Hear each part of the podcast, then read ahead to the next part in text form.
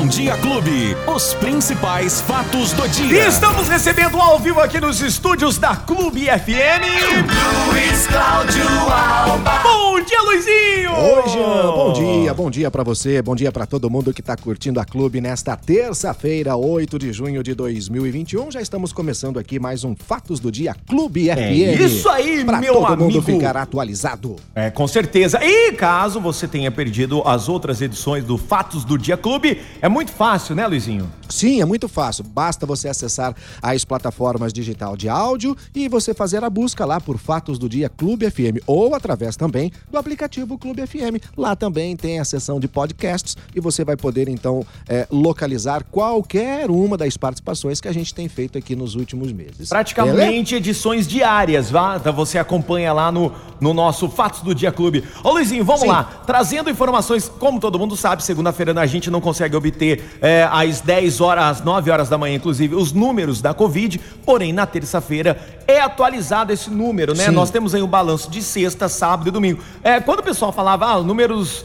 da Covid-19 do final de semana. Eu não sabia que incluía sexta. Então é sexta, sábado e domingo. Isso. Se eu não me engano, há dois finais de semanas Uhum. passados, tivemos aí um número de 680 números, né, da Isso. Covid-19. E como que passou esse último final de semana, É, Luizinho? esse número já ficou para trás e faz tempo, viu, Jean? Para você Muito. ter uma ideia, nas 72 horas, sexta, sábado e domingo, né? São três dias, 1.629 casos novos da doença. Repito, sexta, sábado e domingo, 1.629 novos casos da doença e ainda outras 23 mortes foram registradas também durante este período das últimas 72 horas. São números realmente assustadores, levando em conta ainda a situação que nós temos hoje na taxa de ocupação de leitos, que está acima de 90%. Leitos de UTI, né, que é a unidade de terapia intensiva, a forma mais grave da Covid-19. Mas as enfermarias, que é a, a- a- a situação um pouco mais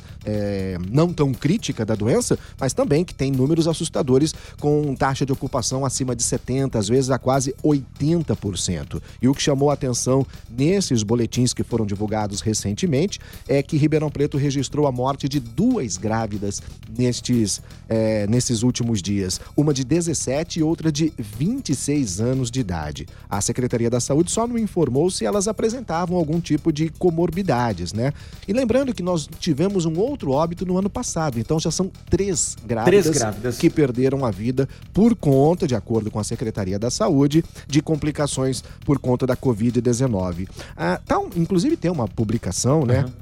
Em abril deste ano, numa revista acadêmica da Associação Médica Americana, que mostra eh, realmente já que as gestantes infectadas pelo novo coronavírus, elas têm chances, uma chance maior de apresentar complicações. A publicação aponta que o risco de morte para mulher grávidas com a doença é de 1,6%, 22 vezes maior do que mulheres grávidas que não foram infectadas. Então existe realmente essa preocupação. O Ministério da Saúde, é, inclusive, incluiu as grávidas né, é, no, no Plano Nacional de Imunização.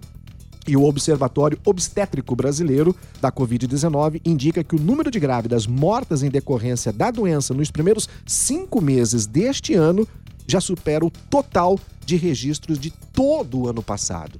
Então, as grávidas nesse momento estão tendo uma preocupação muito grande né, em relação a isso. E Ribeirão Preto não foge à regra. Duas mortes neste, neste boletim divulgado, com uma terceira que Ano aconteceu passado. ano passado. Já somamos, portanto, três mortes de grávidas em Infelizmente, Ribeirão é, Preto. é muito triste, é muito triste. Muito lamentável, gente.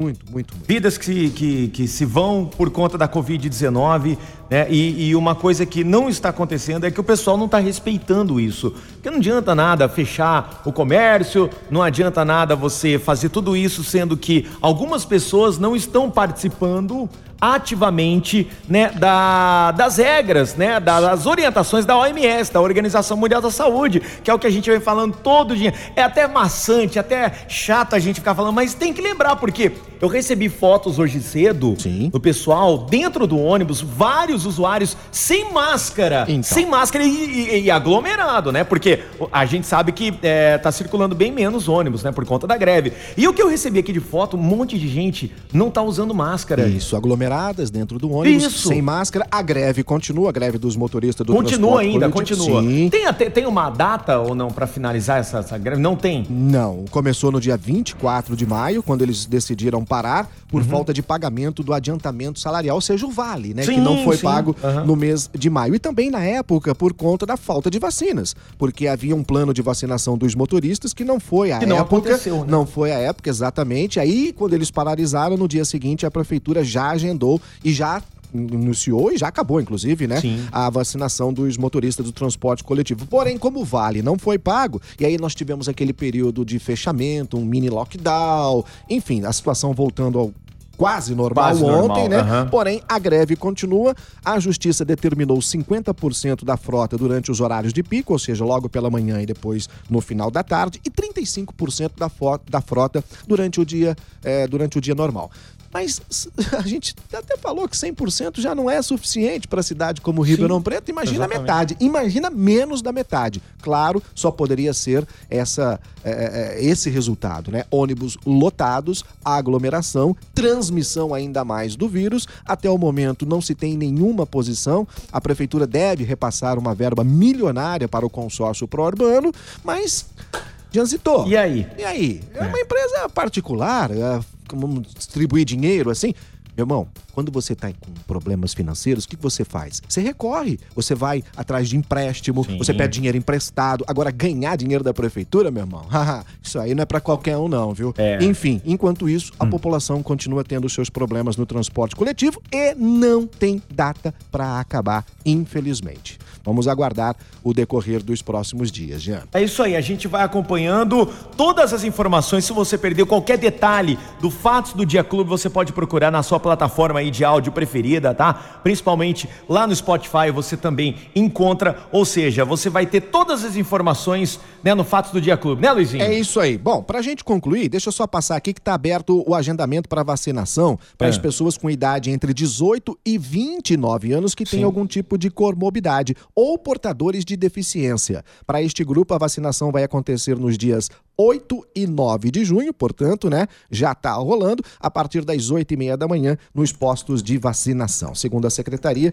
os moradores que se enquadram nessas categorias têm que apresentar documento que comprove a comorbidade. Certo, É Jean? isso aí, perfeito. Então, Luizinho, muito obrigado. Tem mais algumas informações. Ah, tá. tudo só, pra, Ah. só pra dizer o seguinte, Vamos lá, que vamos hoje lá. tem uma obra em construção aqui, o corredor de ônibus que está sendo construído na Avenida Independência, Sim. portanto, haverá uma interdição na Independência com a João Fiuza. A Transerp informa os motoristas que existem rotas alternativas, mas ali é um movimento muito intenso de veículos. Certo. É bom os motoristas ficarem atentos a essa interdição hoje, Independência com João Fiuza. Perfeito, maravilha. Então, Luizinho, É uma isso, boa Jean. semana, bom trabalho. E amanhã, Muito obrigado. às nove e pouco em ponto, você tá de volta trazendo informações. É isso aí, É às isso nove em mesmo. ponto, em pouco, a gente tá na área aqui. Um grande abraço pra todo mundo, até amanhã. Combinado. Tchau. Valeu, Luizinho. Os principais fatos do dia. Você fica sabendo no Bom Dia Clube.